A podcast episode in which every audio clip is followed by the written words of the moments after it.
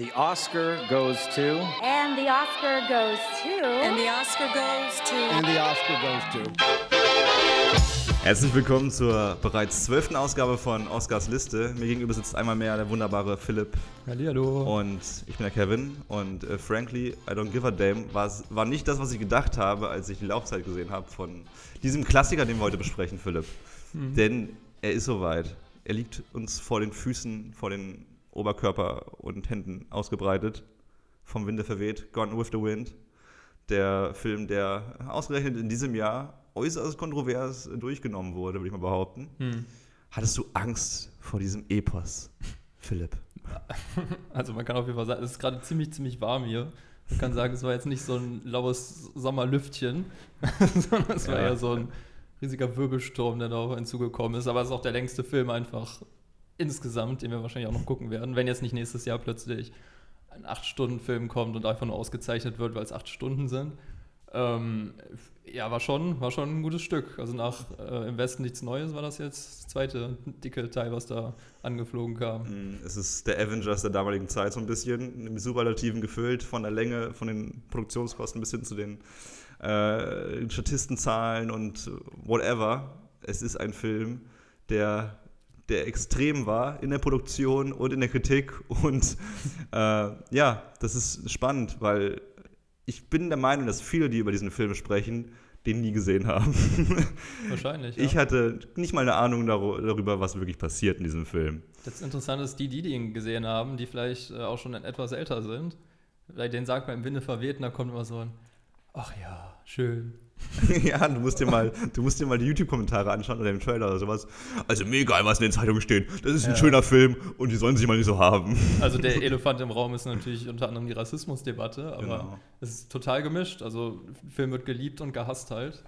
Das ist schon irgendwie spannend. Aber äh, um was geht es hier eigentlich? Also ich habe gerade schon angerissen, dass ich keine Ahnung, ich, ich würde mal behaupten, wir sind beide große Filmfans. Dennoch hatte ich noch ja. nie vor, diesen Film zu sehen. Man kennt ihn natürlich, aber man kennt den genauen Inhalt nicht. Deswegen. Ich wollte den nie sehen, weil es kam immer so. Ja, es war immer so eine Schmonzette. Es kam immer so, ja, guck mal, das ist so eine Romanze.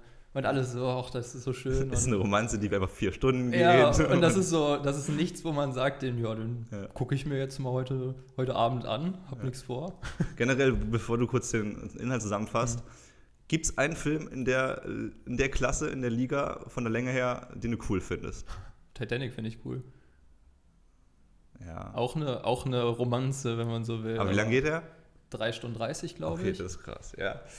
Ansonsten kenne ich gar nicht so viele Filme, die so lang sind. Love Exposure springt mir sofort in den Kopf, wenn es so lange gesagt Das ist ein vier Stunden Film aus Korea, glaube ich, hoffe ich. Und das ist einfach, da wird dieses Genre einmal durchgenommen. Ja. Also es ist wirklich total, da geht's, da fängt es an mit, mit Humor, es wird ein bisschen sexuell, ja. Horror und absurd okay, und cool. bescheuert. Ich kann den mal ausleihen, das ist ein sehr, sehr guter Film, riesiger Geheimtipp, finde ich. Und äh, wie die Serie auf Netflix mit Emma Stone, weißt du welche? Guck's mal nach. Peinliches Schweigen, weil, ja, weil da gibt es nicht auf Netflix-Serien Auch eine Serie, die äh, auch durch jedes Genre gerät pro Folge, die total abgedreht ist. Ach so, Maniac meinst Maniac du? meine Mit ich. Jonah Hill, ja. ja. Das ist eine abgespacede.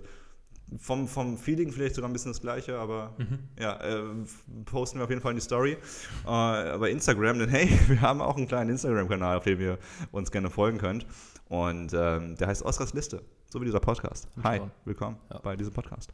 Und jetzt Philipp, bitte erzähl uns mal, was in diesem Klassikerfilm von 1939, der im Jahr 1940 den 12. Oscar als bester Film bekommen hat, eigentlich abgeht. Also ganz wichtig zu sagen ist, dass der nicht ähm, 1939 spielt, auch nicht 1940, sondern 1860 und zwar äh, in den USA. Äh, und es geht um so eine komplette Egoistin. Das ist äh, Scarlett O'Hara. Das ist äh, die Hauptfigur und die ist einfach nur komplett egoistisch. Ist total verliebt in den Mann ihrer Cousine. Ähm, der, wie heißt der nochmal? Der Mann der Cousine. Der Mann der Cousine der ist Ashley. Will. Ashley, genau. Klingt auch schon, ich habe die ganze Zeit gedacht. Mhm. Lustigerweise, wenn man an Ashley denkt, denkt man immer so eine Blondine irgendwie vielleicht, so aus ja. California. Ja, ja. Das sieht wirklich ein bisschen so aus. Ich dachte, ich war auch verwirrt am Anfang. Ich dachte die ganze Zeit so, Ashley, war das jetzt richtig verstanden, dass sie was von Ashley will? Aber da geht auch schon der Namensrassismus los, ne? Aha. Und ähm, ja, klar, stimmt. Und ähm, im Endeffekt ist es ja auch homophob, dass man direkt denkt, nee, Ashley kann nicht sein, wäre ja eine Frau, aber Homo, Homo äh, erotische Beziehungen gab Ja. es in der Zeit ja auch einfach im Film noch nicht. Wobei, das, wir, das ist ja ein bisschen revidiert. Wir haben ja schon ein paar Filme gehabt. Alleine schon der erste Stimmt, Oscar-Film, äh. Flügel aus Stahl, wo ein Kuss, der erste Kuss zwischen zwei Männern stattgefunden hat. Also wir waren Ja, ja, das schon immer ein stimmt. bisschen überrascht davon, wie offen so. Also klar, es gab jetzt nicht Brokeback Mountain damals. Der kam dann schon ein paar Jahre später. Ähm, aber ja, das, waren so Ansätze, ne? Ja. Aber im Endeffekt, dass man so überrascht ist, zeigt ja schon, äh, was für ein Tabu war, das damals war. Also wie meinetwegen, wir haben über Sexismus geredet, reden heute über Rassismus, aber im Endeffekt Homophobie war einfach genauso da. Na, auf jeden Fall ähm, zur Handlung, sie kommt einfach nicht damit klar, dass sie diesen Typen nicht bekommt, weil die Cousine ihn geheiratet hat. Äh, Was auch, was auch voll normal war damals übrigens. Also das ist, wird, wird an keiner Stelle erwähnt, dass es irgendwie vielleicht ein bisschen komisch ist, dass man seine Cousinen oder seine Cousins heiratet. Es war normal einfach. Nee, ich glaube, das war ja der Mann von der Cousine. Nee, es war, der, es war die Cousine von ihm. Ja. Also es war die Cousine von Ashley. Also so. die, die sind verwandt, weil er sagt nach einer Szene, dass äh, äh, sie ist so rein wie mein eigenes Blut, weil sie mein eigenes Blut ist. Oh, dann habe ich das gar nicht mitbekommen. ja, ein bisschen ist das auch dabei. Na, auf jeden Fall heiratet sie dann eigentlich wiederholt im Film andere Männer, äh, obwohl sie die gar nicht so gut findet. So Also Scarlett, Trotz, genau. genau. Oder wegen des Geldes. Äh, und die sterben auch meistens recht schnell. Ein, äh, Extrem schnell. Der eine, ja. Ehemann Nummer eins, äh, den hat sie einfach nur genommen, um jemandem was auszuwischen. Diesem jemanden äh, führen wir gleich ein. Der ist in den Krieg gezogen, der erste Ehemann, ist sofort gestorben. Der zweite Ehemann, den hat sie einfach abgreifen wollen, weil der ein erfolgreiches Business hatte. Und der ist auch gestorben. Mhm. Ja, da wollte sie, glaube ich, rächen für irgend, Ja. irgendein blöde, blödes Ding, was sie gemacht hat. Und ist dann auch drauf gegangen.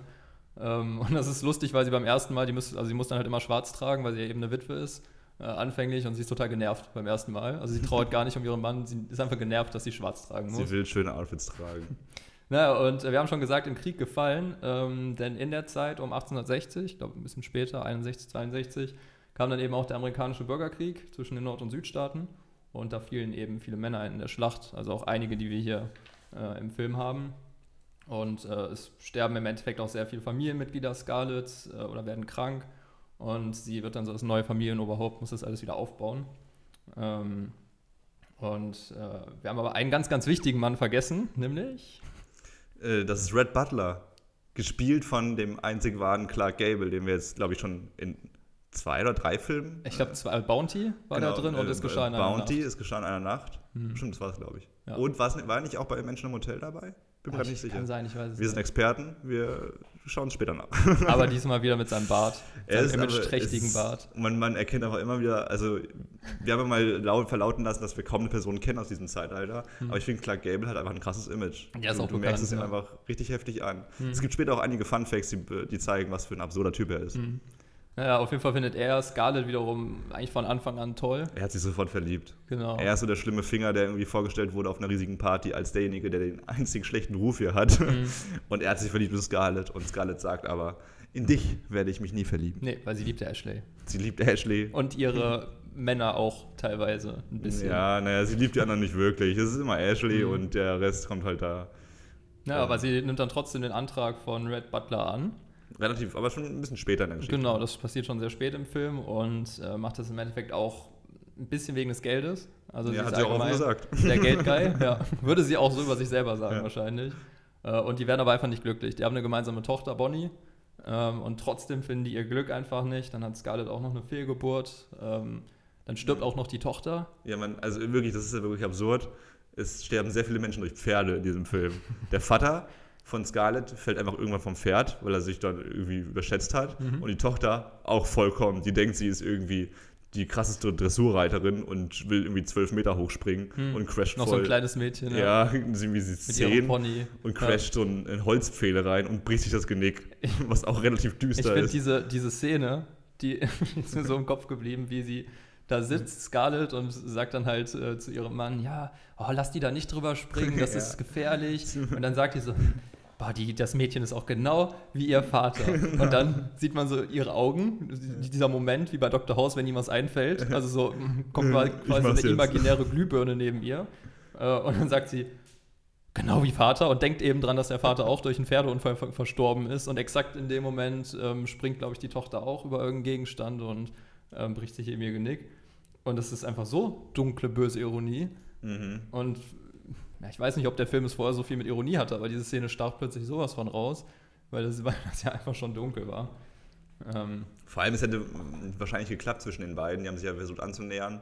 Und äh, dieser Moment aber, wo ihre Tochter gestorben ist, hat dafür gesorgt, dass diese tolle Romanze, die in Finde, äh, vom Winde verweht inszeniert werden sollte, voll auf Eis liegt plötzlich. ja, die lassen sich dann scheiden, also Red Butler und eben unsere Hauptperson Scarlett.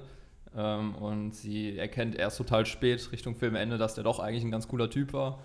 Ähm, und Lustigerweise genau dann, als Melanie stirbt, Mhm. nämlich die Langzeit-Ehefrau von Ashley, dem Genau. Langzeit-Jugendfreund von Scarlett. Und bei dem, bei dem, an dem Todestag von Melanie merkt sie, ich will Ashley gar nicht. Er wäre jetzt frei, ich hätte jetzt endlich die Chance, ihn zu bekommen, Mhm. aber ich will nur Red. passt auch zu ihr. Das ist so, wenn sie dann haben kann, was sie Genau. will, dann will sie es doch Genau. nicht. Gibt auch am Anfang eine Szene, wo sie irgendwie sagt, ich habe keinen Hunger. Und dann läuft da jemand irgendwie weg, kommt noch mit Essen wieder und dann sagt sie so, "Hey, ich habe Hunger, gib mir was zu essen. Das war eine sehr gute Szene. passt einfach Ich finde, es ist eine meiner Lieblingsszenen, muss ich kurz einwerfen. Irgendein Typ meinte zu ihr auf der Party ganz am Anfang des Films, oh mein Gott, Scarlett, du bist so toll, ich liebe dich. Und er hatte so ein Tablett mit Sandwiches links von sich irgendwie so. Und sie guckt nur so kurz drüber und sagt, ich habe gerade keinen Hunger. und ignoriert ihn einfach knallhart. Ja. Ja, aber Prioritäten aufs Essen gesetzt. Genau, aber ganz lustig war es am Ende nicht mehr. Äh, sie erkennt, dass sie Red doch liebt und dass er der Mann ist, der sie glücklich macht. Was ja irgendwie auch für den Zuschauer klar ist, weil die das sehr viel gemeinsam haben, Ja, ich und finde. er wird gespielt von Clark Gable. Also Genau. Wie kann also man- wie Gable kann muss man man sich diesen verlieben. Typen nicht. Der Mann mit dem Schnauzer, Ja. der die Höschen fallen lässt. Mhm. Und das Ende beinhaltet den berühmten Satz, den ich passenderweise schon am Anfang des Podcasts erwähnt habe. Sie, kommt, sie geht nämlich zu ihm, während er mit den gepackten Taschen vor der Haustür steht und gerade rausgehen will. Weil er gesagt hat, er will jetzt nochmal ein nächstes Kapitel aufschlagen. Er merkt, dass diese Beziehung zu ihr nicht das Richtige war. Und sie sagt, nein, du darfst nicht gehen, du bist alles, was ich wollte und ich brauche dich jetzt. Und er dreht sich um und sagt, frankly, I don't give a damn.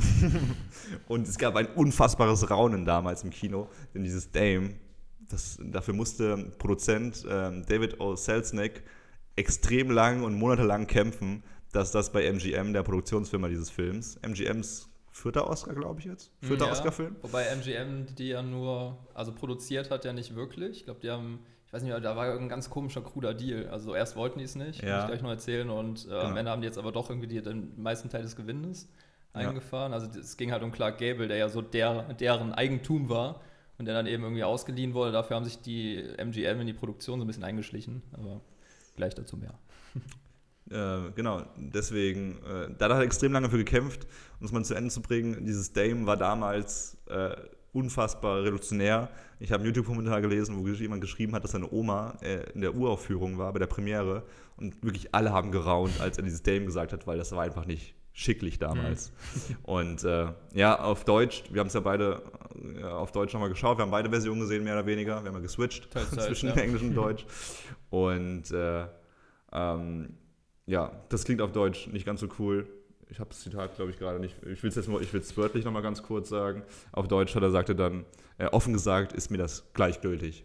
also ist jetzt nicht so ja, ganz, doch, ich erinnere mich. ist jetzt nicht ganz so prägnant. Ich finde es wichtig, das nochmal zu sagen, weil lustigerweise, also ich empfinde das nämlich nicht so, aber das ist das Zitat Nummer 1 in der Liste der 100 bekanntesten Filmzitate aller Zeiten. Ja? Ja, das ist auf Platz 1 seit, seit 2005, seitdem wurde es Bekannter als I Want to Be Alone. Hier, Ja, was sie stimmt. gesagt hatte, ich glaube ich, mal- Menschen im Greta Garbo. Stimmt, Genau. Greta Garbo hätte ich mal nachschauen können, aber ist es nicht. Ja, Platz 2 ist Casablanca mit Schau mir die Augen Kleines. Ja. Und Platz 3 habe ich gerade nicht im Kopf. dann kommt 100 Pro irgendwann da vorher da. Stimmt, ja. Das sind wahrscheinlich die neueren Filme, die auch erstmal äh, berücksichtigt alt werden. werden müssen auch. Ja. Genau, und dann, um ein ganz kurzes Finale noch zusammenzufassen, für diejenigen, die es eben nicht wollen, diesen Epos durchzuhauen. Also wir empfehlen es mal. Es ist schon ein Klassiker, den man, das kann, man jetzt schon mal sagen als Fazit, dass man das schon mal machen kann. Das ist ein guter Film, fachlich sehr gut gemacht. Und ganz am Ende steht sie eben vor, dem, vor, vor einem leeren Haus und vor einem leeren Leben mehr oder weniger und sie sagt, oh Gott, was soll ich jetzt mit meinem Leben machen? Und sie kommt zur Besinnung, dass sie ihr altes, ihr alten Heimatort nochmal aufbauen sollte. Und dass sie damit Clark Gable als Red Butler beweisen könnte, dass sie doch die Richtige ist. Dass sie doch was durchzieht und dass sie doch jetzt nicht mit Ashley ja, wird eh ins nichts. Bett springt. Findest du? Ja, das kapiert sie nicht. Ich habe das Gefühl, sie ist halt immer, sie steht halt immer unter diesem Baum, das ist so ein Typ, also so eine Inszenierung, sie steht immer unter diesem Baum, dann kommt ganz laute Orchestermusik, dieser kitschroter Himmel. Aber sieht schon geil aus. Das sieht cool aus. Ich glaube, am Anfang ist der Baum komplett am Blühen, dann in der Mitte ist er komplett abgebrannt und am Ende kommen dann so die ersten Knospen wieder. Ähm, aber für mich wirkt das so als, die ist halt so ein Stehaufmännchen, aber ja. Darüber reden wir gleich, denn ich will jetzt noch mal kurz einen Trailer einspielen, der so ein bisschen den Mut, die Mut äh, des Films trägt, also einen kleinen Trailer. Ähm, hier ist er. So, und jetzt, Miss Scarlett, jetzt sind Sie bitte so gut und essen Sie was, ja? Oh nein, heute will ich mich richtig amüsieren. Ich esse auf dem Gartenfest. Wenn's Ihnen gleich ist, was die Leute über unsere Familie reden, mir nicht. Da rede und rede ich, dass man eine Dame daran erkennt, dass sie von den Leuten ist wie ein Vögelchen. Ihretwegen will ich nicht, dass Sie zu Mr. John Wilkes gehen und essen wie ein Scheunendrescher und schlingen wie ein Habicht. Blödes Gerede. Ashley Wilkes hat mir gesagt, er mag gerne Mädchen mit gutem Appetit. Was die Herren sagen und was sie denken, das ist zweierlei. Und ich habe noch nicht gemerkt, dass Mr. Ashley sie heiraten will.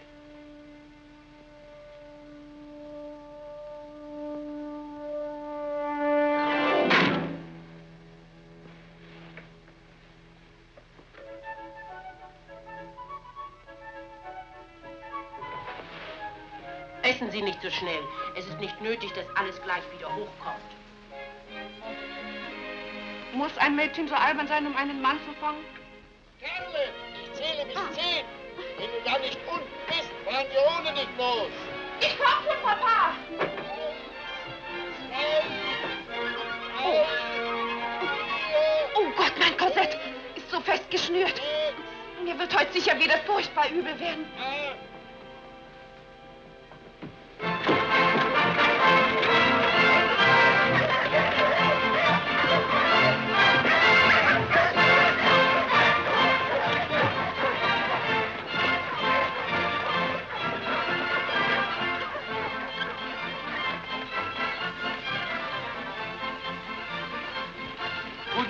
Gerald. Wie geht's denn? Guten Tag, John Wilkes. Sie haben einen schönen Tag für Ihr Garten. Es scheint so, Gerald, aber warum ist Mrs. O'Hara nicht mit? Sie sieht noch die Bücher durch mit dem Aufseher und kommt erst zu dem Ball heute Abend.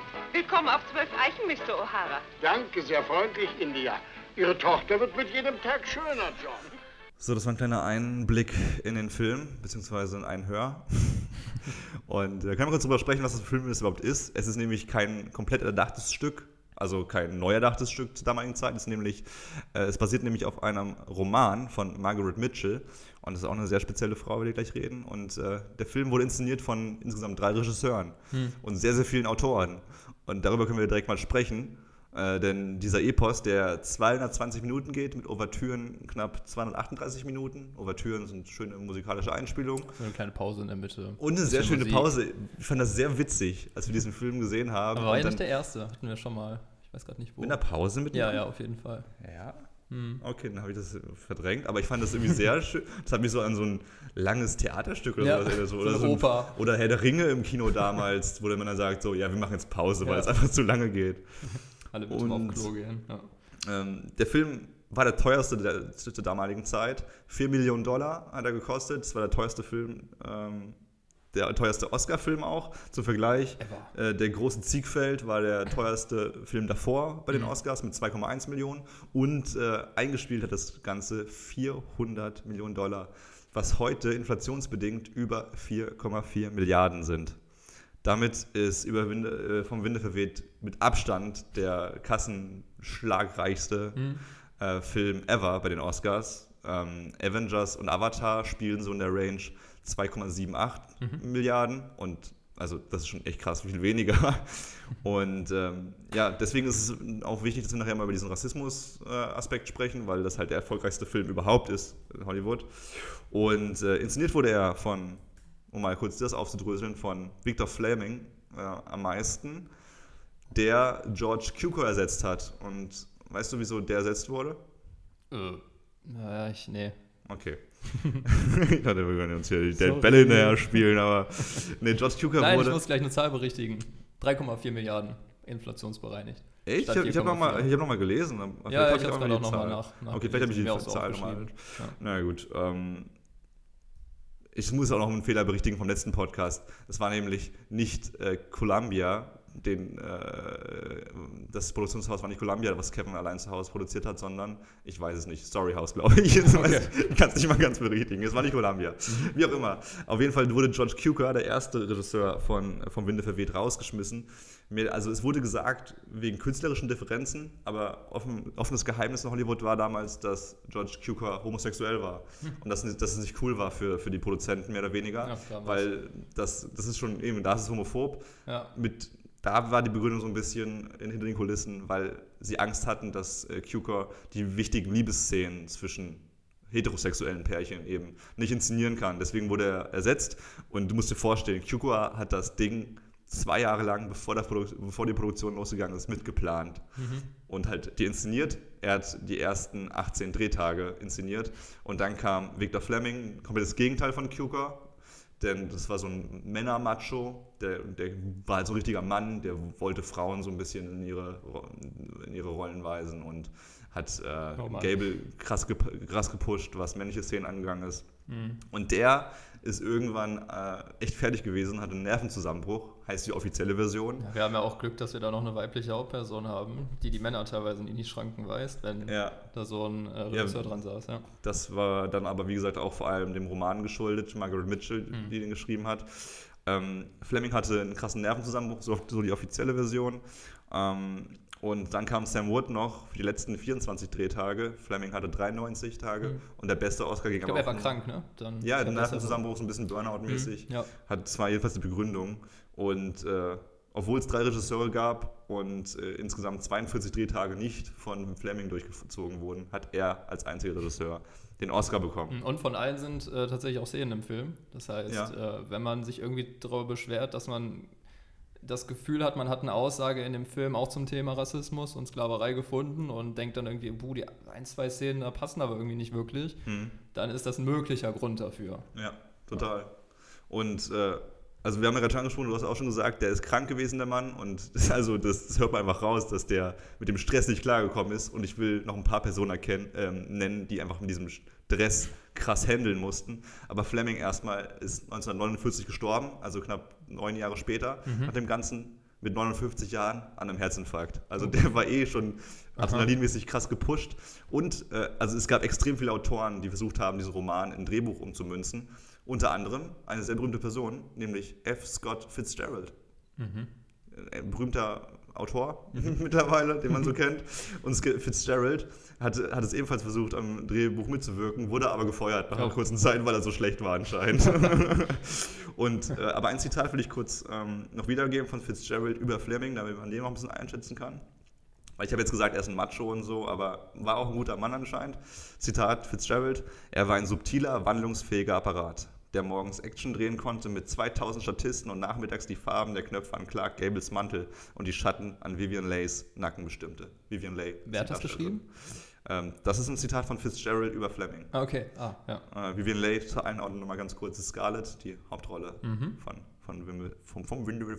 Die war übrigens äh, komplett unbekannt vorher, ne? Also Mhm. es gab irgendwie so eine riesige Darstellerinnen-Suche. 1400 Leute. DarstellerInnen-Suche, weil eben kein Studio ähm, Sletsnik, das war der Produzent, der sich eben entschieden hat, diesen Film zu produzieren und kein Studio wollte ihm die Stars ausleihen. Also Mhm. er hatte da so eine Wishlist, aber er bekam da eigentlich nur Absagen und dann dauerte das wirklich halt zwei Jahre. Ähm, es wurde so gefühlt in den kompletten USA gecastet, äh, bis man sie dann gefunden hatte.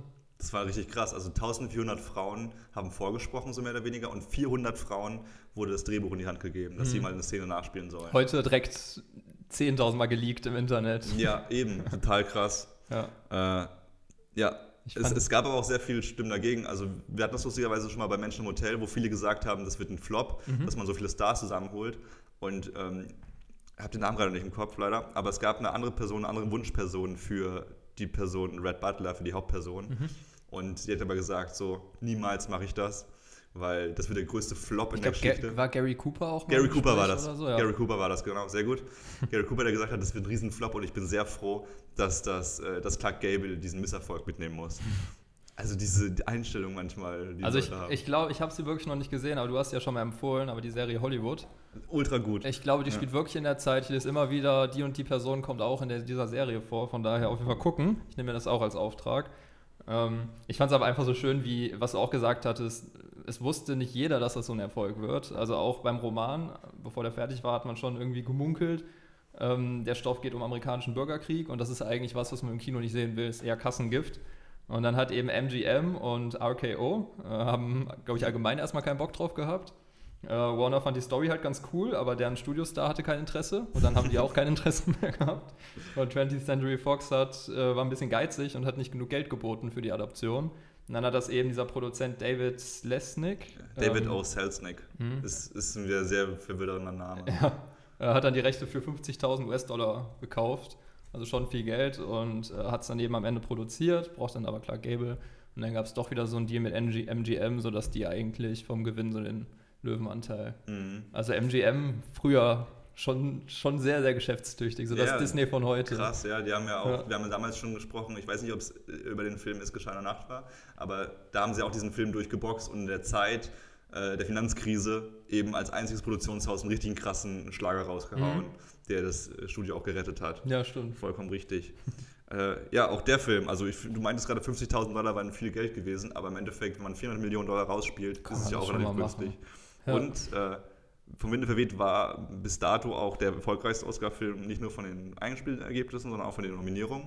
Mhm. 13 Nominierungen gab es, 8 Oscar, Oscars gab es und zwei Ehren-Oscars, also 10 insgesamt, aber für diese Gesamtwertung nimmt man Ehren-Oscars nicht mit rein, krass. weil Ehren-Oscars sind immer ohne Konkurrenz. Die Ja, gibt's halt aber immer. trotzdem. Ja, total Das krass. ist heftig, ja. Und äh, auch sehr schön, denn das haben wir noch gar nicht erwähnt, aber es ist ein Farbfilm. Ja, Es gab einen Absolut. Ehren-Oscar, es gab einen Ehren-Oscar dafür, dass das eben äh, herausragende Arbeit äh, in Sachen Farbfilm ist. Hm. Und das war auch sehr schön, irgendwie auch zu sehen, dass wir jetzt in, im Jahr Jahrzehnt 1940, äh, Jahrzehnt, ja doch, 1940 angekommen sind, wo es eigentlich auch Farbe gibt, die wir Gibt's. genießen können. aber Es gab vorher auch schon welche. Ja, ja, und vor allen Dingen, also es ist tatsächlich so, dass äh, selbst zehn Jahre nach Vom Winde verweht wurde halt nur circa die Hälfte aller Filme in Farbe Das ist auch produziert. teuer halt auch. Ja, also es gab da dieses Technicolor-Unternehmen und äh, der Prozess war halt teuer und die mussten das auch immer in deren Studios machen. Da war übrigens David O. Selznick äh, Geschäftsführer. Ach so, Ja. okay. Ja. Ja, genau. Und äh, gab es nicht genug Kapazitäten, deshalb wurden dann meistens so Großproduktionen gefärbt, die auch erfolgreich waren. Und das waren damals meistens Musicals, unser Lieblingsgenre. äh, aber Farbe an sich gibt schon, also es kommen immer mal wieder neue Funde, wann eigentlich schon Farbfilme gedreht wurden. Und es gibt tatsächlich welche von 1895. Hm. Das ist so ein ganz kurzer Streifen, wo eine Frau in einem Kleid tanzt. Und das Kleid verändert die Farbe. Das mussten wir auch noch über so einen Guckkasten gucken. Stimmt, ja. Das Das war gibt's, so handkoloriert das quasi. gibt's auf YouTube, glaube ich, auch in relativ schlechter Qualität. Wer es sich angucken will, äh, Annabelle Serpentine Dance heißt das. Sehr cool. Ähm, ja. Und erst Mitte der 50er dann äh, wurde die Farbe eigentlich im Film zum Standard. Heißt aber auch nur, dass mehr als die Hälfte Mhm, ja. produziert wurden. Und das Lustige ist, dass es wie beim Ton am Anfang viele Kritiker gab und wie auch bei 3D, nachvollziehbarerweise, die dann gesagt haben, die Farben wirken total unrealistisch und überzogen. Und dann gab es die, die gesagt haben, das ist jetzt hier so ein sinnliches und spektakuläres Erlebnis, das ist doch total toll. Ähm, aber das waren auch noch andere Farben als heute. Das war alles Mhm. viel ausgewaschener und ähm, trotzdem finde ich, hatte das einen Effekt. Also wir haben eine sehr blutige Szene. Der erschießt Scarlett tatsächlich so einen Ganoven, der einbrechen will. Und man sieht halt, glaube ich, für so eine halbe Sekunde, wie sein komplett, kompletter Kopf voller Blut gespritzt ist. Mhm. Und in Schwarz-Weiß wäre das nicht so heftig gewesen wie halt jetzt in Farbe.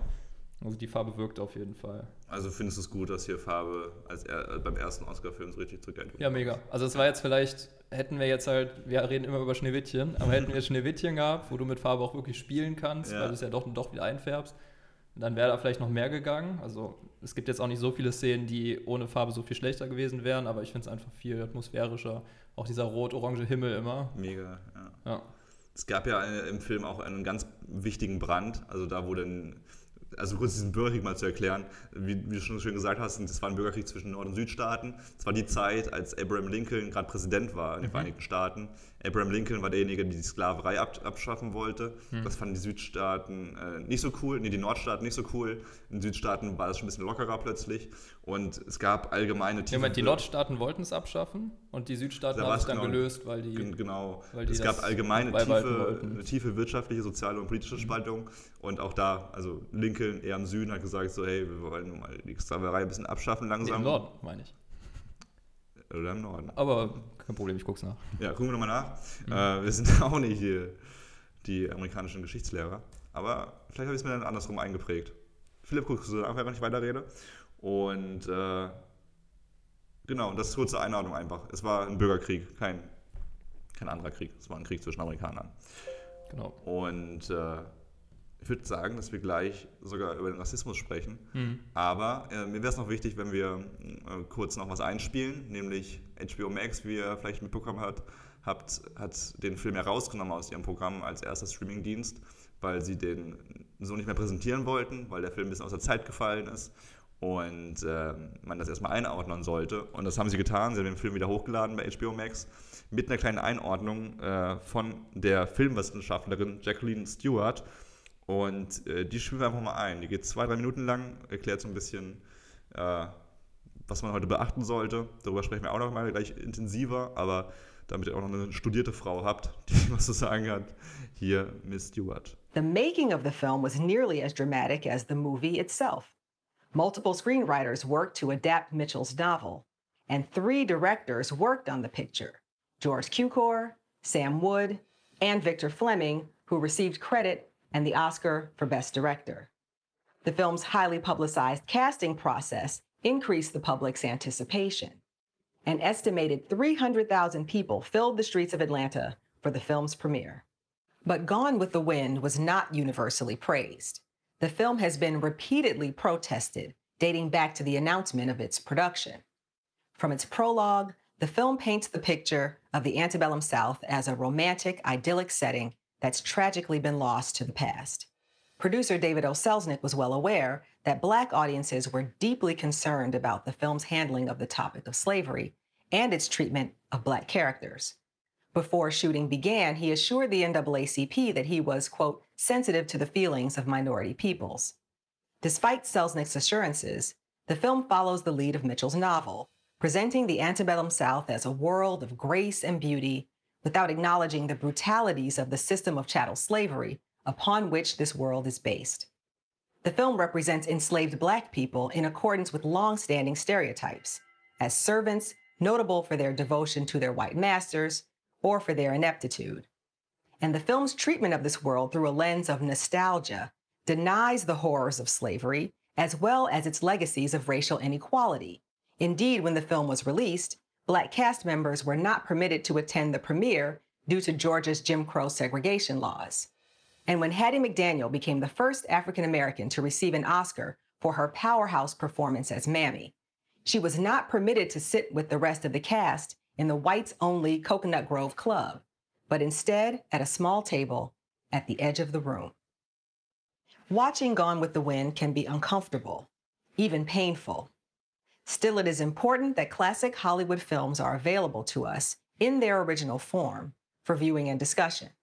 They reflect the social context in which they were made and invite viewers to reflect on their own values and beliefs when watching them now. These films indicate what images and stories Hollywood has deemed as acceptable and what mainstream audiences have found to be appealing and entertaining fare. Classic films have been and continue to be a major influence on popular views of history. Gone with the Wind, in particular, with its landmark production values, signature scenes, and iconic characters, has shaped the way generations of viewers worldwide have pictured slavery and the Reconstruction period that followed. The film's style, plot, and legendary status are so extravagant, in fact, that for many viewers, its racial politics are hardly noticed. 80 years after its initial release, Gone with the Wind is a film of undeniable cultural significance. It is not only a major document of Hollywood's racist practices of the past, but also an enduring work of popular culture that speaks directly to the racial inequalities that persist in media and society today. So, genau, das war ein Einschnitt, den ich tatsächlich auch vorher noch nicht gesehen hatte. Der wurde ja, äh, kann man, hat, haben wir ja gerade schon erwähnt, äh, bei Warner jetzt bei HBO Max, ne, beim Streamingdienst von Warner davor, gesetzt vor, das, äh, vor den Film, damit man den einfach einordnen kann, weil es bei dem Film eben schwierig ist, wenn man ähm, das Ganze nicht richtig einordnet. Ähm, und das ist ein Problem von dem Film an sich, ähm, eben der Rassismus. Und ähm, wir haben uns jetzt eben nochmal informiert, es ist tatsächlich, da hatten wir einen kleinen Dreher, es ist tatsächlich ähm, dass äh, dieser Film in den Südstaaten spielt und die Südstaaten sich von den Nordstaaten gelöst hatten, weil die Stimmung allgemein ein bisschen in die Richtung ging, ähm, Sklaverei ist nichts Gutes, das soll mhm. abgeschafft werden und die Südstaaten ähm, das aber dann doch irgendwie ganz angenehm fanden und gesagt haben, nee, wir lösen uns jetzt von den Nordstaaten. Und dann gab es eben diesen amerikanischen Bürgerkrieg.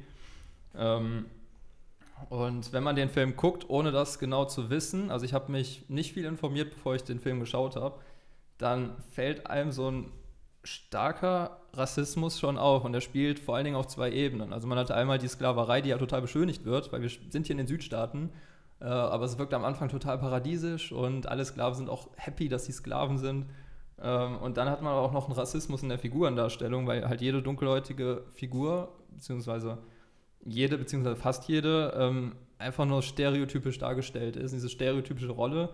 Ähm, also es gibt ein Zitat von äh, Red, der eben eigentlich bis knapp vorm Ende schon so ein moralischer Kompass ist, hm. dem man vertrauen will. Und er spricht dann halt von einer halbdoofen, äh, ich sage jetzt mal in Anführungszeichen Negerin, weil es eben in der Synchro äh, damals so gesagt wurde. Und wenn das selbst so eine Figur sagt, mit der man sich vorher vielleicht irgendwie ein bisschen identifizieren soll, dann ist es halt wirklich, wirklich kritisch, weil er eben halb doof und, und mit diesen beiden Worten in Verbindung ähm, die dunkelhäutige Sklavin eben einfach abwertend bezeichnet und ihre Körperfarbe als abwertendes Merkmal in den Mund nimmt. Und ähm, das ist komisch, weil an sich wären diese Formulierungen auch nicht direkt verkehrt, wenn der Film darauf aufmerksam machen wollen würde, mhm. ähm, dass es damals so zugegangen ist und das auch bewertet, dass es eben kritisch zu betrachten ist. Aber der Film äh, kommentiert das gar nicht, sondern man hat das Gefühl, ja, das ist halt Alltag und das ist ja auch schön und der Film will, will uns sagen, guck mal, das war doch eigentlich ganz schön damals. Ähm, und da gibt es Riesendiskussionen darüber, ob der Film nicht auf einer tieferen Ebene vielleicht doch das Gegenteil aussagen will. Ähm, aber die Ebene muss halt wirklich tief sein, wenn äh, sich Warner dazu entscheidet, wirklich vor dem Film nochmal ein, äh, ein kleines Interview oder eine, eine, kleine medienwissenschaftliche oder filmwissenschaftliche Abhandlung zu setzen, wie man diesen Film verstehen kann, sollte und wie der Zeitkontext das beeinflusst hat. Ja, muss einfach auch sein. Also mir ist in dem Zug auch aufgefallen, also das ist ja jetzt, es wurde losgetreten, weil George Floyd umgebracht wurde in Amerika und dieses ganze Rassenthema mhm. wirklich mal auf den Tisch gekommen ist. Und es ist ja wirklich vorher nie richtig auf den Tisch gekommen, wenn man so darüber nachdenkt. Rassismus, also diese Geschichte, von der wir hier erzählen, von Winde verweht, die Geschichte spielt 1860. Hm. Das ist nicht so lange her. Das ist so drei Menschenleben her ungefähr. Zwei, drei Menschenleben. Hm. Und das ist wirklich nicht lange. Und Rassismus, also 1940, als dieser Film den Oscar bekommen hat, mussten die schwarzen Darsteller dieses Films, die durften bei der Premiere nicht dabei sein, weil schwarze Menschen nicht erlaubt sind, wurden, äh, worden sind in Atlanta, wo die Premiere gespielt hat. Mhm. Bei der Oscarverleihung durfte ebenfalls eine Person, die ausgezeichnet wurde, über die wir gleich reden, durfte nicht am Tisch mit den anderen sitzen, weil sie schwarz war. Also das ist knapp 80 Jahre her, auch nicht mhm. so weit her. Rassismus gibt es heute immer noch. Ein Mann äh, setzt sich mit dem Knie auf, auf, auf, auf, den Kopf eines anderen Mannes, obwohl er 32 Mal nach seiner Mama ruft hm. und äh, tötet ihn, ganz klar mit rassistischen Motiven. Hm. So, das Thema ist voll wichtig, dass es jetzt aufkommt. Deswegen ist es sehr, sehr gut und sehr, sehr wichtig, dass auch bei diesem Film dieses Thema aufkommt, weil wenn du den Film, diesen Klassiker, sagen wir, einen zwölfjährigen Schüler zeigst und der denkt dann wirklich, ach, Rassismus war ja gar nicht so schlimm. Die sind doch alle happy miteinander und die, sind, die verstehen sich doch alle. Und, und die, die, die, schwarze Bevölkerung da war doch irgendwie, die war noch cool mit den anderen, mit ihren, mit ihren Meistern. Und es ist wirklich so ein Film, den man, wenn dann so in der Oberstufe zeigen müsste und dann halt wirklich auch mit allen da ausführlich drüber Kontext. redet. Ja. Ähm, weil dann ist er gar nicht unwichtig. Aber ich finde, du hast jetzt gesagt, quasi so zweieinhalb, drei, ich weiß jetzt gerade nicht mehr, Menschenleben lang. Ja, ist ja nicht viel länger her. Genau, aber trotzdem ist es ja auch andersrum gesagt. Also 1865 also nach diesen Bürgerkriegen wurde halt der Sklaverei für illegal erklärt. Und es hat dann eben einfach nochmal 100 Jahre gedauert, bis die Schwarzen faktisch die gleichen Bürgerrechte hatten. Und man sieht ja jetzt, dass 60 Jahre später, also heute Rassismus eben immer noch ein Thema ist. Es ist immer noch nicht gleich. Also es kann ja jeder sagen, dass wir alle gleich sind, aber es ist de facto noch nicht so. Wenn, wenn jemand schwarz ist, wird er anders behandelt. Mhm. Das ist einfach so. Und das ist ein Thema, das eben so lange behandelt werden muss, bis es nicht mehr so ist. Das gleiche gilt für Asiaten und für andere Minderheiten, mhm. die eben nicht der White Supreme-Einheit angehören, die seit Jahrhunderten die Welt beherrschen. Ist ja. ist ja so. Und das Schlimme ist, dass der Film halt eben ganz am Anfang schon äh, gibt es, glaube ich, am Anfang gibt es einmal, werden die Darsteller, äh, was wir jetzt als Nachspann kennen, gibt es als Vorspann. Ja. Äh, und dann gibt es so einen, einen, Titel, der quasi erklärt, worum es geht. Und Soll ich weiß kurz nicht, vorlesen? Ja, gerne, wenn du es hast. Ja. Genau, du meinst, es gab eine Texttafel ganz am Anfang, mhm. die so ein bisschen die Story erklärt. Und ich lese einfach mal vor, weil mhm. Da dachte ich mir schon so, wow, das ist irgendwie krass formuliert. Also, äh, das Land der Gentlemen und Baumwolle, das man den alten Süden nannte, hier in dieser schönen Welt verbeugte sich die Jolanterie zum letzten Mal. Hier konnte man die letzten Ritter und edlen Damen sehen, Herren und Sklaven. Heute ist dieser fast vergessene Traum nur noch in Büchern zu finden. Eine ganze Zivilisation vom Winde verweht. Hm. Und das ist schon krass. Das ist übel. Und man denkt Also- sich in den ersten Sekunden schon so, wow. Und das Ding ist, dass ähm, ich habe mir wirklich ausführlich angeguckt, was es für Möglichkeiten gibt, den Film noch nicht rassistisch zu nennen.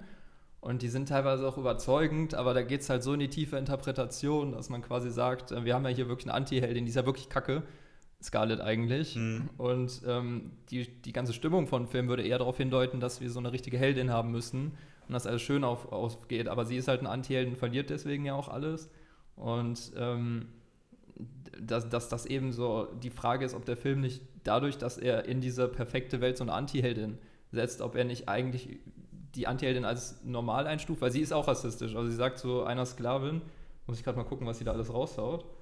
Ähm, also jetzt, sonst verkaufe ich dich, sonst gibt es Prügel, Hals Maul jetzt, dann schlägt sie auch mal drauf. Ja.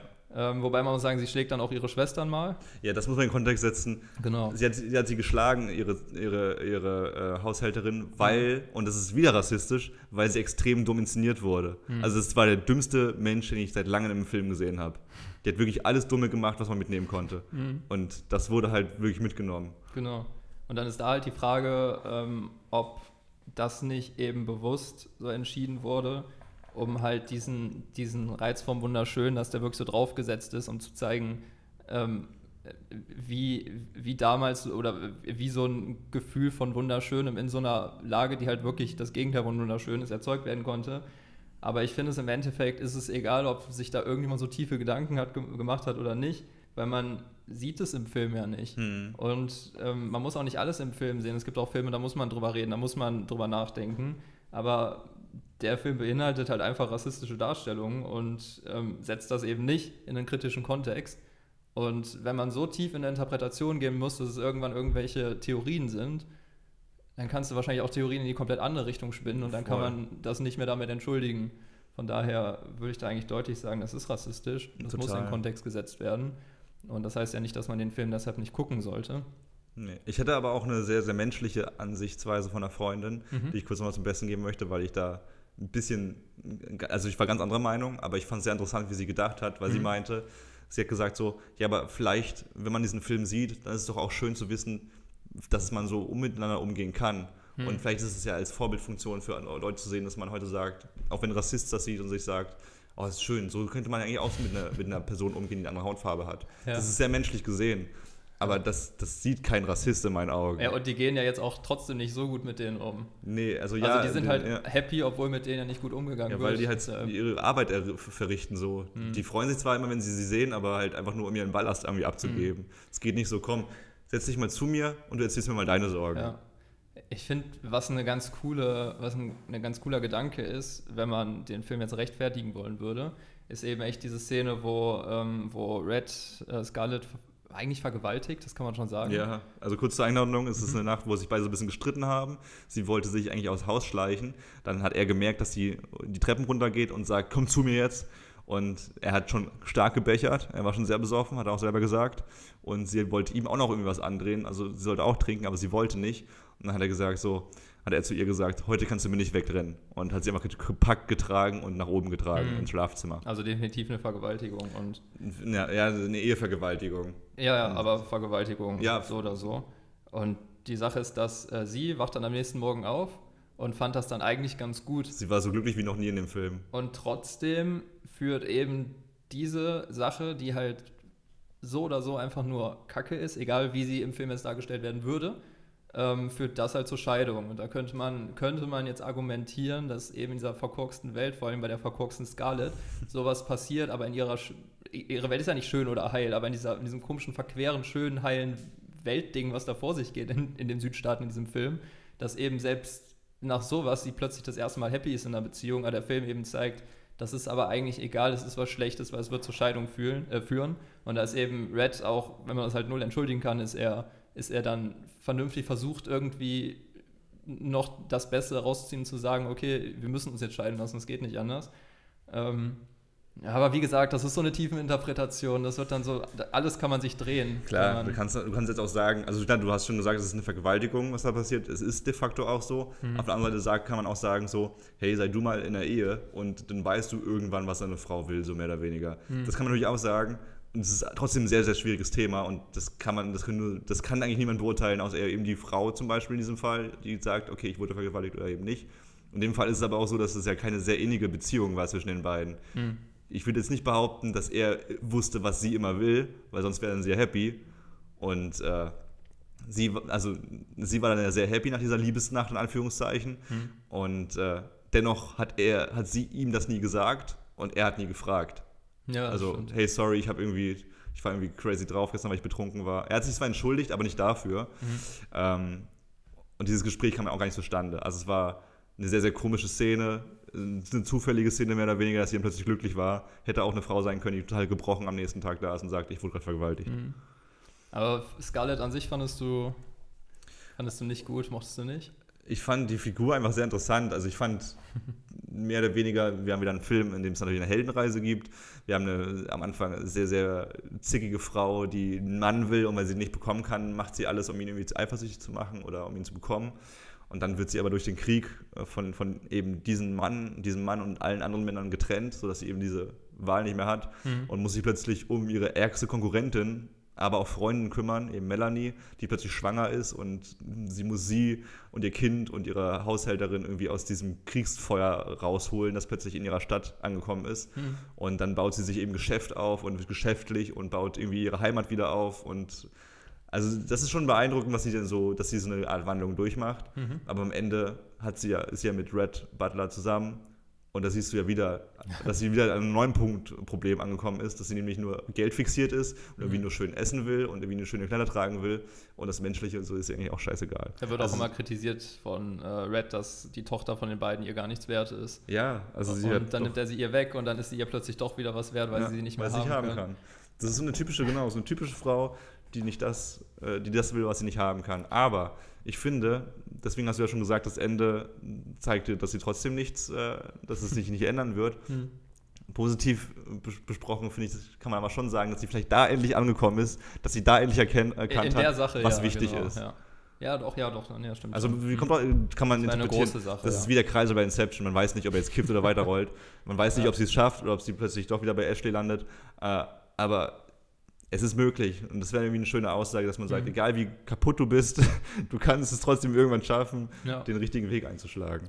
Ich fand sie sehr, ähm, ich fand sie, also ich fand sie super unsympathisch, aber ich, also es, es, es gibt, manchmal hat man das ja, dass man unbedingt Filme sehen will, wo man die Hauptperson sympathisch findet und alles, aber ich finde das gar nicht schlimm, wenn die unsympathisch Mhm. ist. Ich finde, die sollte nur überzeugend sein. Ich fand sie an sich schon irgendwie sehr überzeugend, auch gut gespielt. Ich finde auch, sie wird auch echt so, so überzeugend älter vom Wesen her.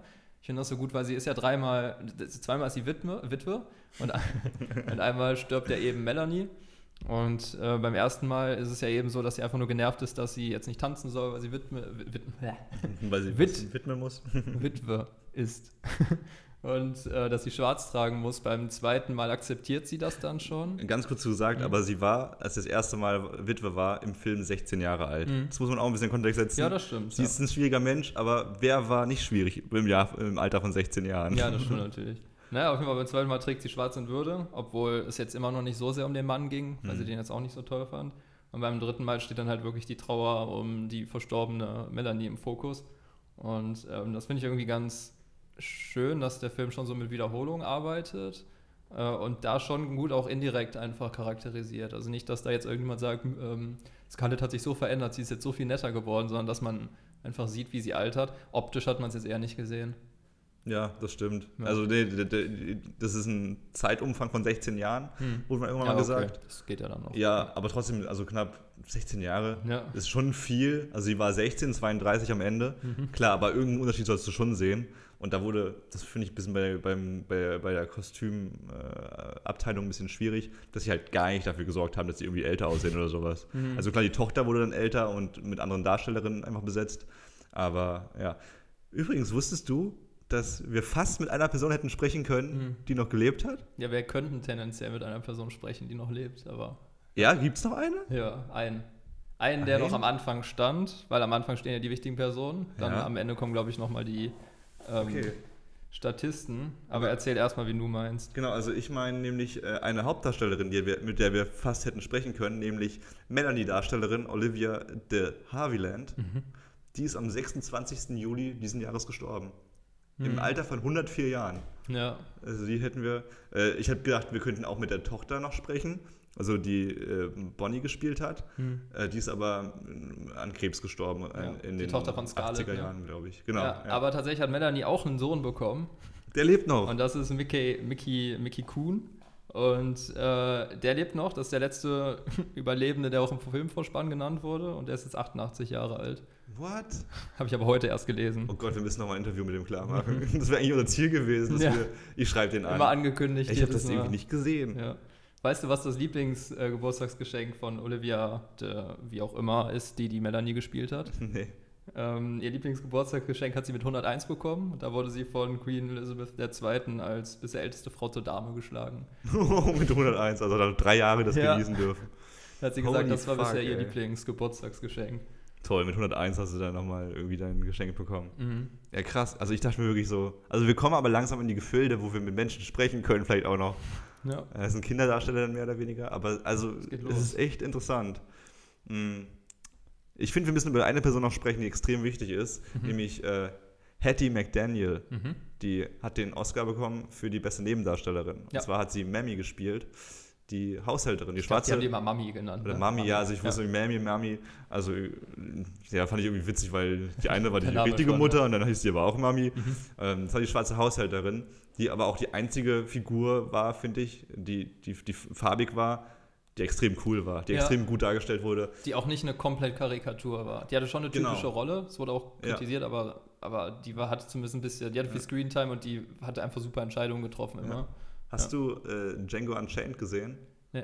Äh, ja, doch, ja, habe ich Ja. gesehen, klar. Die, die Rolle von Samuel L. Jackson, Es wo dieser griesgrämige Haushälter von Leonardo DiCaprio. Sitzen die da zusammen alle in dem Räumchen von Leonardo ja, DiCaprio? er ist immer derjenige, der rumbeleidigt und immer sagt, Mhm. was willst du, Nigger, eigentlich? Also er ist immer, er ist immer derjenige, ja. Also ich finde das, ich muss- hab mich da voll erinnert gefühlt, weil sie ist auch so eine resolute äh, Frau, die immer so das richtige Wort findet und Aha. irgendwie sagt so, nee, du machst es, sie hat Scarlett immer so ein bisschen zurechtgewiesen, so, nein, du machst Mhm. das so und so und du isst das jetzt und du machst jetzt dies und das. Ja. Sie hat aber auch Szenen, wo sie mal weint, wo es dann eben darum, als, als Bonnie stirbt, wo sie dann wirklich in, äh, aufgelöst ist Mhm. und äh, Das ist schön, aber auch das ist eine, ja, typisch, dass die nur die Frauen weinen und man niemals Stimmt. irgendwie einen Mann sieht, der auch weint. Aber es wurde, es wurde eigentlich, also Clark Gable sollte weinen im Film. Ich bin Ah. mir gerade nicht sicher, ob, er sogar, ob es sogar zu sehen ist ein bisschen, aber Clark Gable hat sich geweigert Ja. ähm, zu weinen im Film, weil Ja, es ein eben. Image kaputt machen würde. Ja. Deswegen hat äh, Fleming gesagt, okay, pass auf, Gable, weil er Macho ist, der, der kann mit Männern ganz gut. Und er hat dann gesagt, so, pass auf, Gable, wir drehen zweimal, äh, zwei Versionen, einmal so, wie du es willst und einmal, wo du weinst. Und dann hat er das beides aufgezeichnet und hat danach äh, ihn voll gequatscht und gesagt, so, hey, niemand wird denken, dass du eine Pussy bist. Das ist einfach gut für den Film. Mhm. Und deswegen gibt es eine kleine Weinszene von Gable im Film. Ja, wirklich, Ja. dann habe ich das nicht mehr im Kopf gehabt. Nee, es ist auch sehr kurz. Also aber ich dachte wirklich- noch so drüber, sehr kurz. wenn man so Dann als Bonnie stirbt. Also es ist eine sehr, sehr kurze Mhm. Szene, Ah, aber okay. sie ist da. Ja, wenn man so über Sexismus, am Ende ist es ja auch, wird der Mann ja auch in so eine Klischee-Rolle gesteckt, wenn er nicht heulen darf. Aber die Frau, egal wie stark sie ist, weil Scarlett eigentlich so eine starke Frau ist, trotzdem heult sie halt andauernd. Ja. Und es, aber Ist auch nur menschlich. Ich finde, alle sollten mal heulen. Ja. So. Ich finde auch Batman, der heult, macht, das macht Bat- Batman nicht sch- schwächer Genau, oder genau. sowas. Aber auf jeden Fall, um das kurz abzuschließen, Hattie McDaniel, extrem coole Frau, extrem coole, coole Rolle. Aber wenn man ihre Vergangenheit anschaut, auch ein bisschen wieder unter den Scheffel gestellt. Sie ist eine grandiose Komikerin damals gewesen, Entertainerin und musste da halt wieder eine Haushälterin spielen. Mhm. Aber was ich auch sehr sympathisch finde, es gab viel Kritik auch äh, von Afroamerikanern, äh, die nicht happy waren, dass eben eine schwarze Person einen Oscar gewonnen hat, aber für eine Magd, also für eine Haushälterin. Und äh, sie hat gesagt, äh, I would rather make 700 dollars a week playing a maid than 7 dollars being one. und das finde ich eine sehr, sehr starke Aussage, was natürlich generell den Rassismus nicht kleiner macht. Hm. Aber sie hat einen Standpunkt, finde ich wichtig. Dennoch darf man nicht vergessen, das haben wir vorhin schon gesagt, das war immer noch Zeit, eine Zeit 1940, wo Schwarze am Set dieses Films auf andere Toiletten gehen mussten, wo die Premiere nur für weiße Personen war, wo die Oscars so veranstaltet wurden, dass sie nicht am Tisch mit allen Darstellern sitzen durfte. irgendwie einen eigenen Tisch, ne, ja. Genau. Also ausgezeichnet werden, aber Es ist crazy. Und äh, ich glaube, sie hat danach auch fast nur noch Haushälterin gespielt. Das Ja, ist jetzt aber was, was ich nicht klar weiß. Hab ich Weiß es auch ich, nicht. so mir mal angeguckt und ich glaube, sie kommt sogar auch in der Serie Hollywood vor. Genau, wollte ich gerade sagen. Das ist mir aber auch erst im Nachhinein bewusst geworden, jetzt, weil ich die Hollywood-Serie schon vorher gesehen habe. Aber sie spielt eine sehr, sehr wichtige Rolle in der Serie Hollywood, weil in Hollywood wird eine fiktiver, ein fiktiver Film gedreht mit einer schwarzen Hauptdarstellerin. Und da spricht sie eben, Hattie McDaniels, ist nicht die richtige, aber Hattie McDaniels spricht mit dieser schwarzen Schauspielerin und sagt, du, du bringst jetzt das zu Ende, was ich angefangen habe. Und da gibt's auch, gibt es auch eine Szene, wo es darum geht, ob die schwarze Schauste- Schauspielerin in die Halle darf, bei den Oscars und so.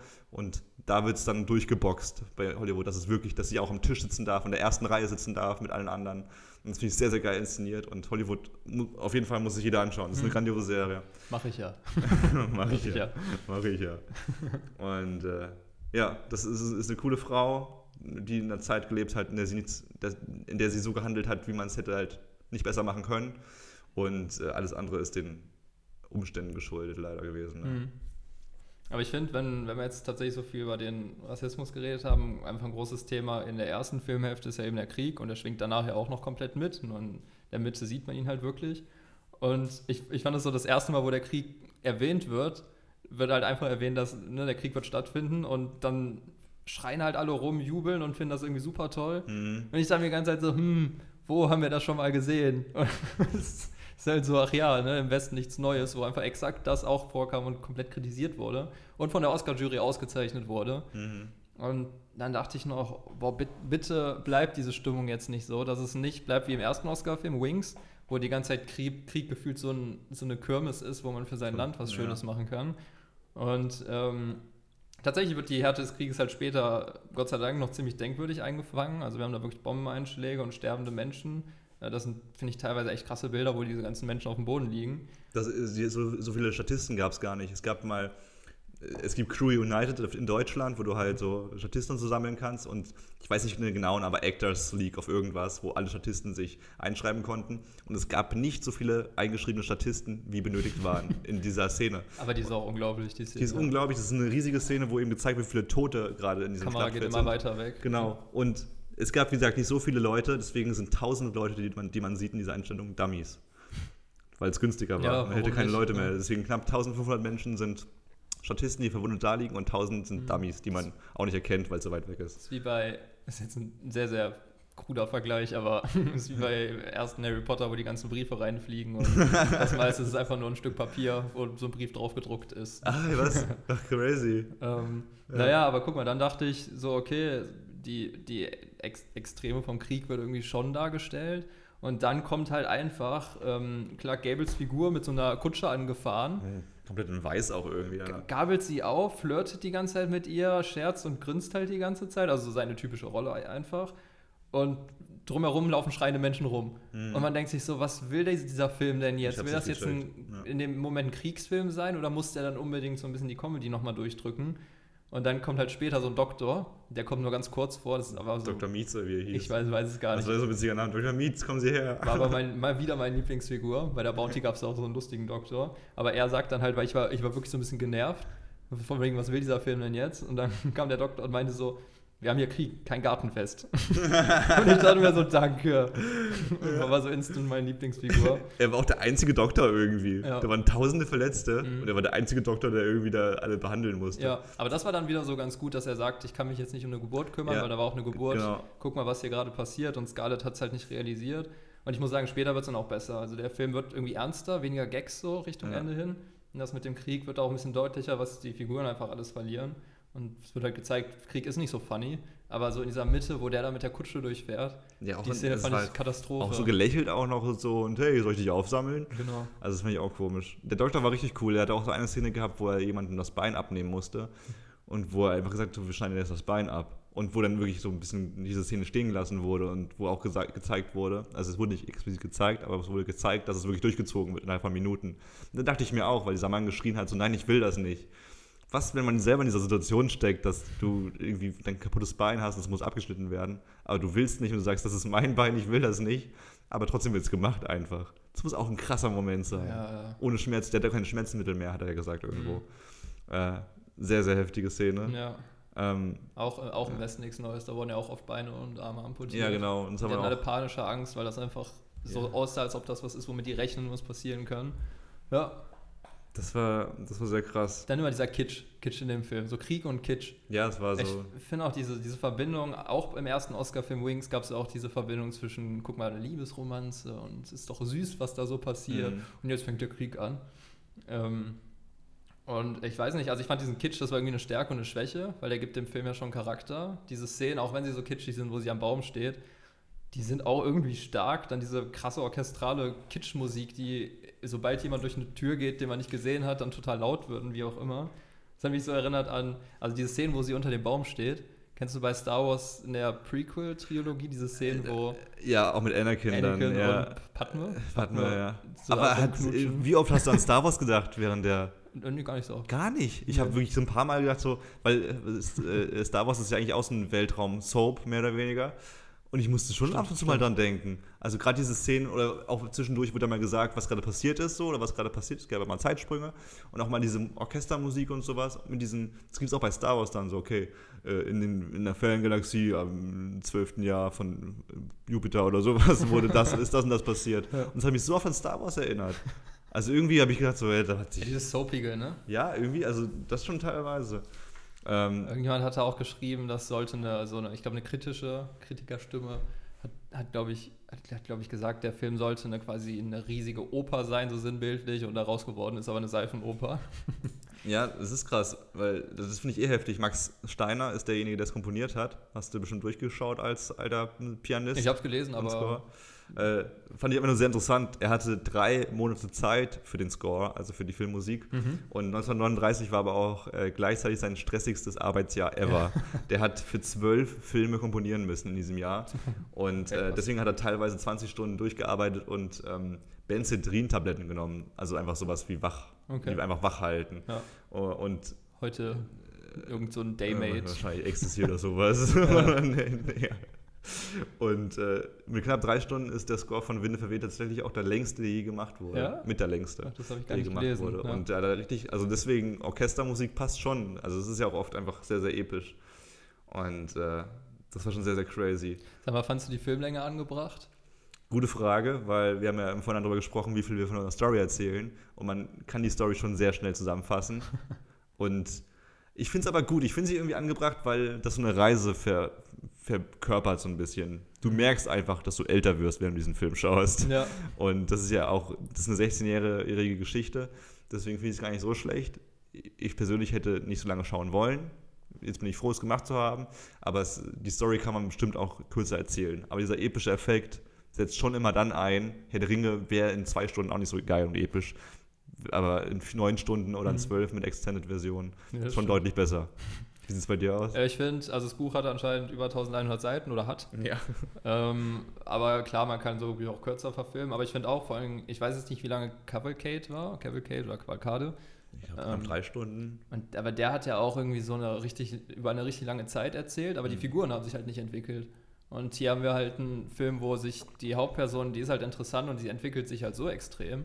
Und es ist, ich finde es auch nicht ganz unspannend, weil du hast am Anfang, hast du halt diese vier Figuren, also Scarlett, dann der Ashley, auf den sie steht, dann die Melanie, mit dem Ashley zusammen ist und eben äh, Red Butler, Hm. die alle, also ich meine, Scarlett ist unsympathisch, aber sie ist die Hauptperson, mit der will man erstmal sympathisieren.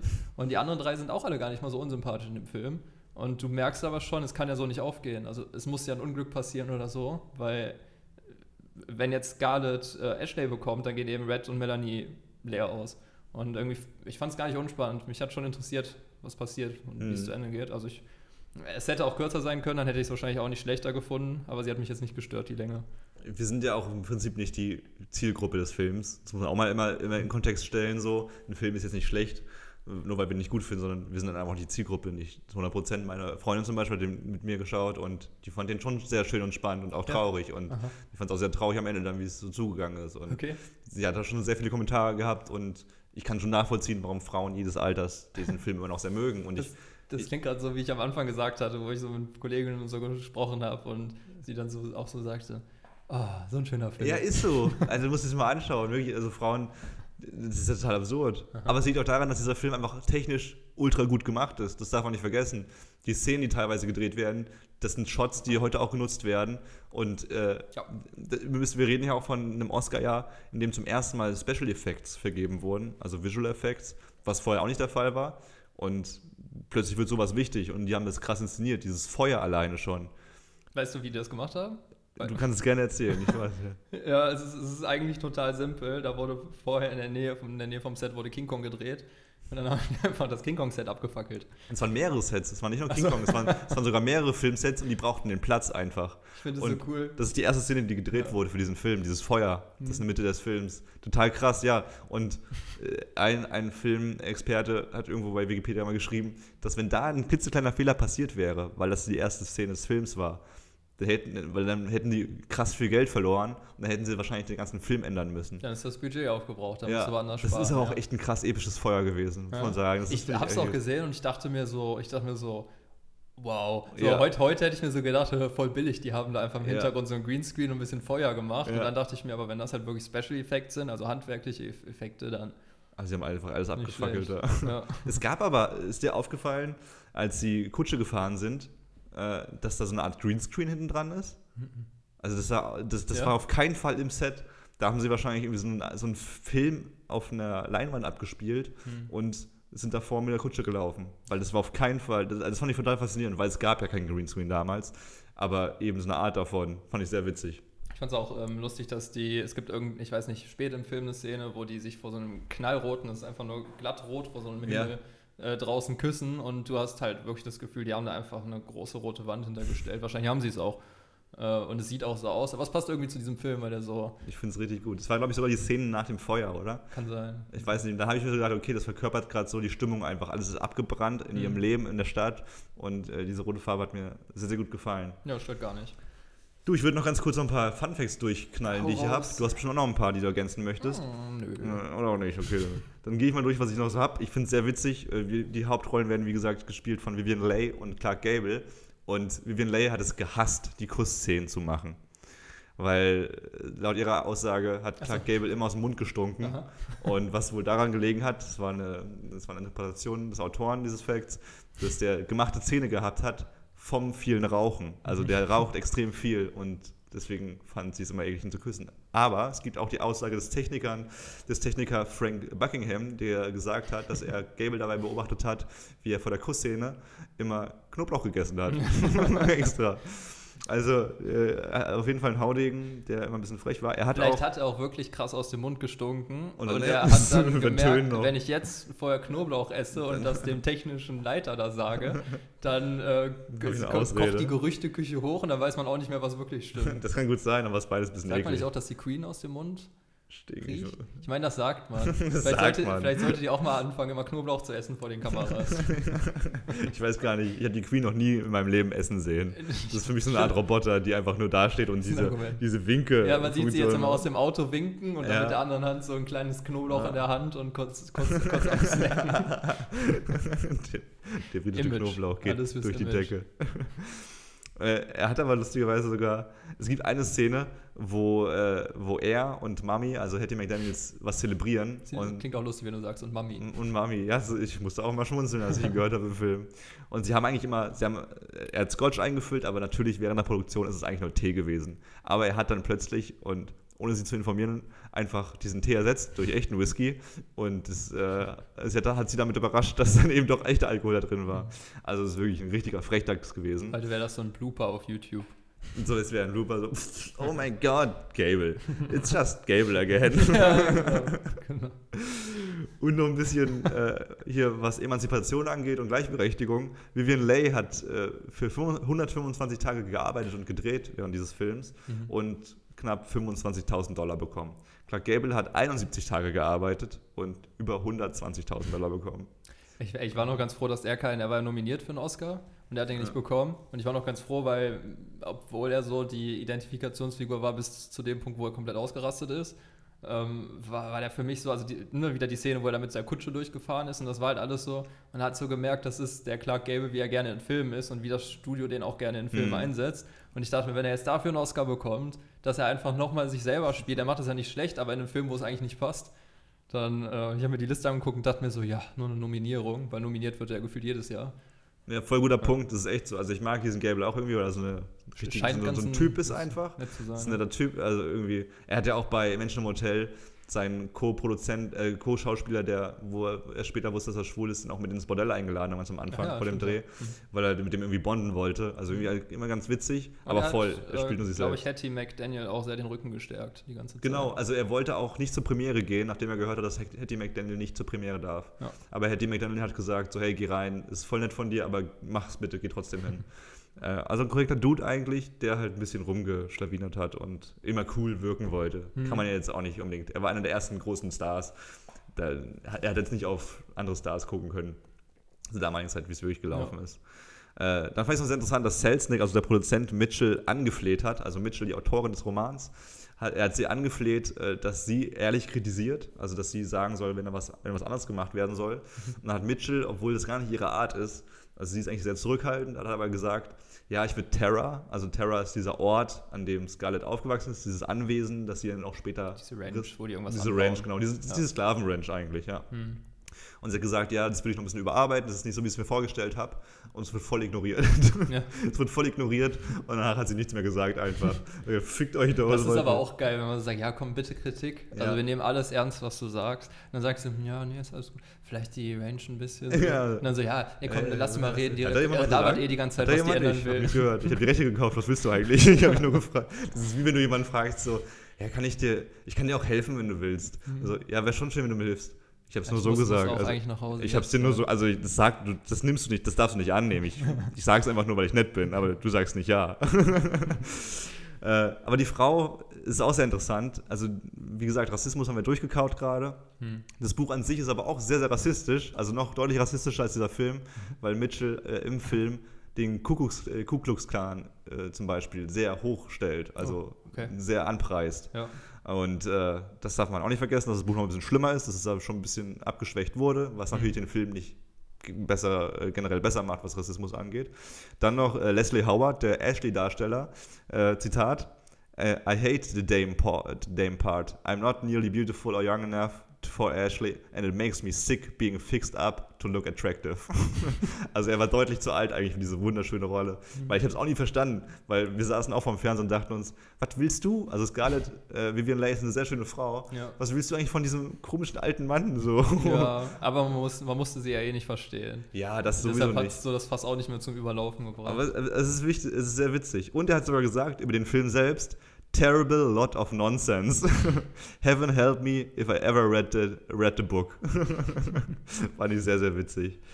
Äh, ja, damit bin ich auch durch, mehr oder weniger mit meinen Fun Facts. Ja, ich habe nur einen Mini-Fun-Fact, aber so spannend ist der auch gar nicht. Aber ich habe letztes Mal Lebenskünstler, war der letzte Film.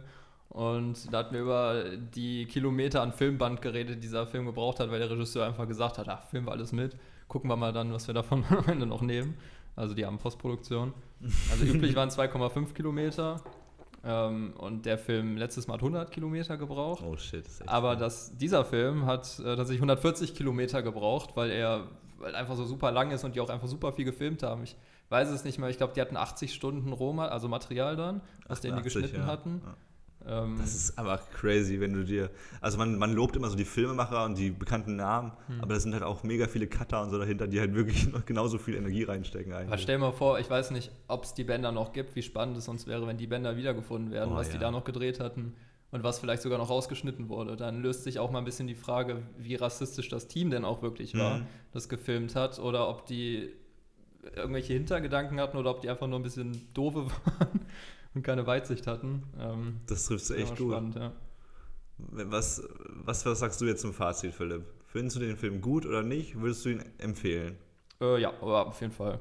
Soll man sich angucken, vor allem wenn man jetzt den Podcast bis hierhin gehört hat, Dann dann, kann man sich den auch wirklich man guten. Gewissens angucken, ohne dass man irgend, irgendwas grob falsch versteht. Man muss aber auch sagen, wir haben den Film jetzt beide einmal geguckt, uns informiert. Ähm, ich wette darauf, dass es noch viel, viel ausführlichere Abhandlungen zu den einzelnen Punkten gibt. Wir haben jetzt zu allen Punkten was gesagt. Äh, Also wenn man jetzt mehr über den Krieg da erfahren würde, über den Rassismus, dann wird man da bestimmt noch sehr viel finden.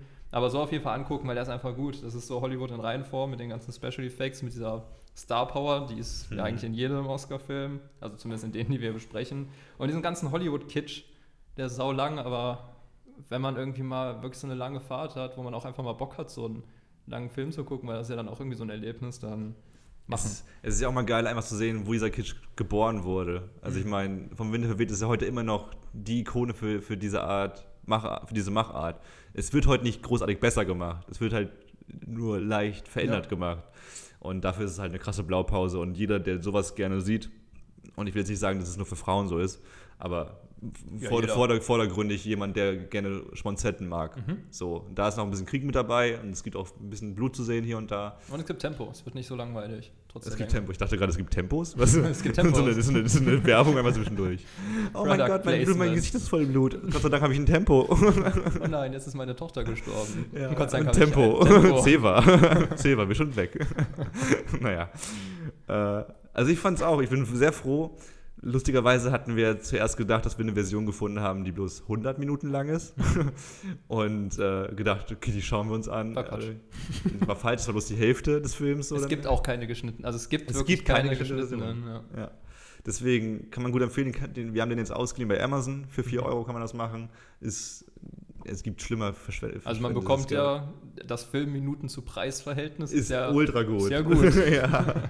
So auf Deutsch oder Englisch. Wir haben so mal durchgeswitcht und es ist auf Deutsch auch sehr gut guckbar. Mhm. Wie gesagt, das letzte Zitat, äh, frankly, I don't give a damn, klingt ein bisschen cooler Ich finde es gar nicht so schlecht. Was sagt er im Deutschen? Äh, ich muss mal kurz, ich will es ist nicht falsch, ich will es nicht ne? voll, voll, genau, offen gesagt ist mir das gleichgültig. Ich finde das, ich find das auch gar nicht so schlecht. Das ist natürlich eine andere Interpretation, Das aber bei dem einen ist er also wirklich sauer dann. Ja, es und bei dem anderen ist ihm das halt wirklich einfach egal. Der gibt halt wirklich einen Fakt drauf. Und Ja, das gleichgültig ist so ein langweiliges Wort, dass du auch, ich Mhm. muss mich jetzt gar nicht mit krassen Wörtern ausdrücken, ist mir eigentlich wirklich. Ja, aber ein bisschen emotionslos finde ich auch nach Ja, klar. Reise. Das ist jetzt nicht so ein Bums am Schluss, Ja. wo Leute im Kino so ho, Oh.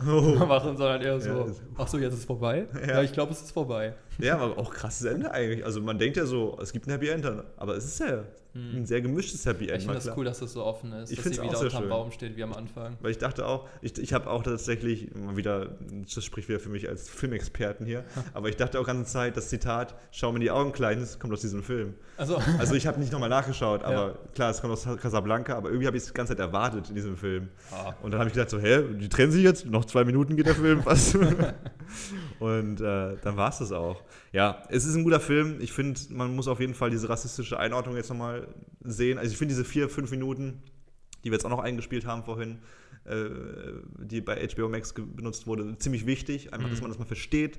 Auch bei, dass man, wenn man das in der Schule zeigt, soll man auch das ist eine richtig gute Idee von denen, dass sie es so machen. Ja. Nicht runternehmen, aber mit Nee, man sollte, das ist ja ein Stück Filmgeschichte, so Genau. ob das positiv oder negativ ist, soll jeder selber entscheiden, aber man soll eben darauf vorbereitet sein, dass es so und so ist und dass Sklaverei eben nicht happy war damals. Ja. Das ist einfach eine Abänderung des Bildes, damit die weißen Filmemacher das so durchgeboxt bekommen haben damals.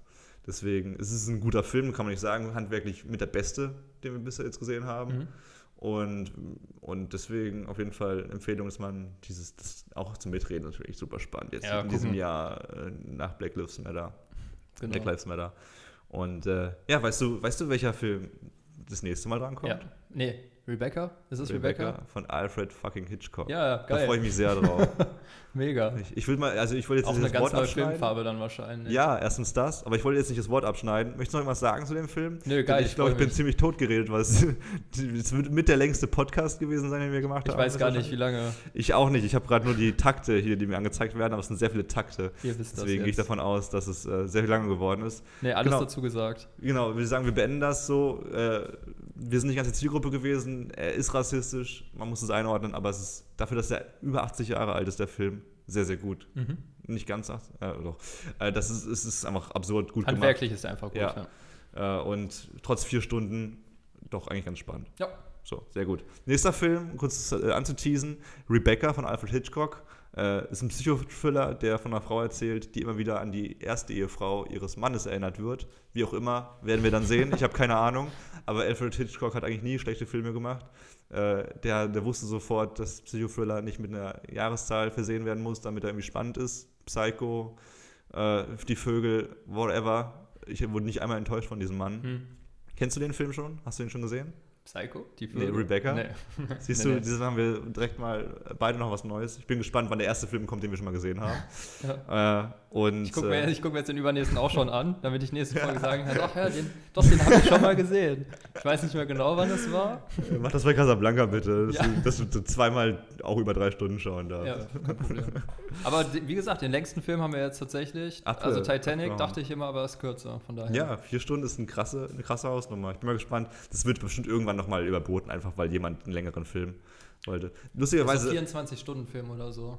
Ja, äh, Sowas kommt und lustigerweise derjenige, der, der Drehbuchautor, der hier, der hier ausgezeichnet wurde mit einem Oscar, der ist gestorben, kurz, äh, kurz vor der Premiere sogar schon, in sehr frühem Alter, weil er vom Traktor gefallen ist.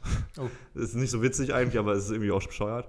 Hm. Und er ist sehr jung gestorben und der hat das erste Drehbuch, die erste Drehbuchfassung äh, vervollständigt für Vom Winde verweht und die wäre aber, also der Film wäre aber, wenn man das, wenn man den umgesetzt hätte, dieses Ja. Drehbuch, über sechs Stunden lang gewesen. Ja. Und es muss noch ultra eingestampft werden und so. Deswegen ist auch er nicht der einzige Autor, der als Mhm. äh, Oscar-Preisträger hätte rausgehen sollen. Auch der erste Mensch übrigens, der posthuman einen Oscar verliehen bekommen hat, also Mhm. nach seinem Ableben.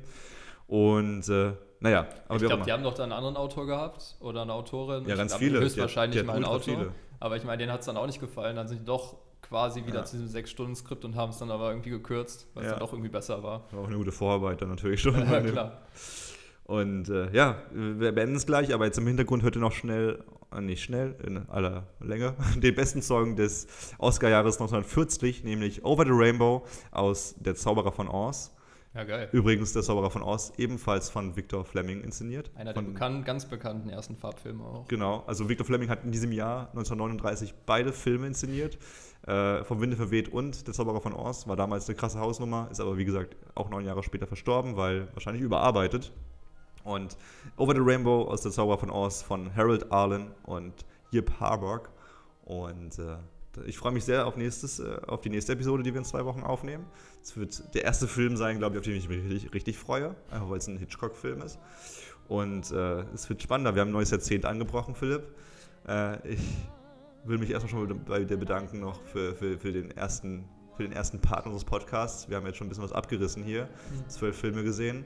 Es ist mir eine Ehre bis heute, das mit dir zu machen. Es macht sehr viel Spaß und äh, bin gespannt, wie es äh, mit den anderen 80, 90 Filmen wird, die wir noch, die wir noch zu sehen haben. Ja, wird super. Auf jeden Fall. Deswegen verabschieden wir uns. Äh, schöne Woche euch. Immer schön abkühlen. Und dann sehen wir uns mit Rebecca. Bis dann. Ciao, ciao. Bye. Someday I'll wish upon a star and wake up where the clouds are far behind